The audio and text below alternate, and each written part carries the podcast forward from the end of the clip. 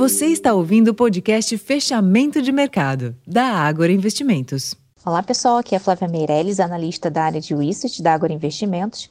E nessa terça-feira, dia 18 de julho de 2023, com poucos direcionadores para os negócios, faltou fôlego para o Ibovespa na sessão de hoje. Em um dia de agenda e noticiário escassos no Brasil, nem mesmo a alta do petróleo e do minério de ferro foi suficiente para impedir a queda das ações da Vale e da Petrobras. Além disso, a maioria dos papéis de bancos também mostrou desempenho fraco no pregão de hoje. Já as ações mais sensíveis aos juros e ligadas a atividades domésticas se destacaram entre as maiores altas do índice, em meio ao, no, ao novo movimento de fechamento na curva de juros. Nesse cenário, o principal índice da Bolsa Brasileira fechou com queda de 0,32% aos 117.841 pontos, com giro financeiro novamente fraco de 18,5 bilhões de reais. Enquanto isso, o dólar frente ao real fechou com uma leve alta de 0,04%, cotado aos 4,81.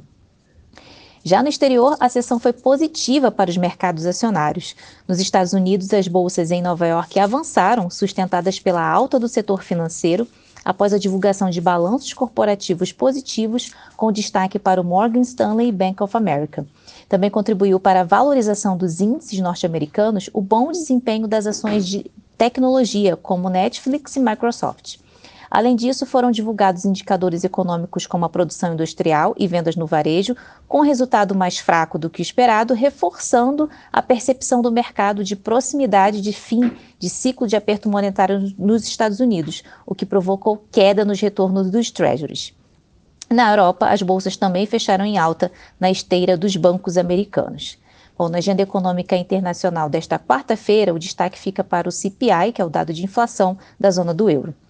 Bom, pessoal, esses foram os principais destaques da sessão dessa terça-feira. Eu vou ficando por aqui e não deixem de conferir o nosso relatório completo Fechamento de Mercado. Até a próxima!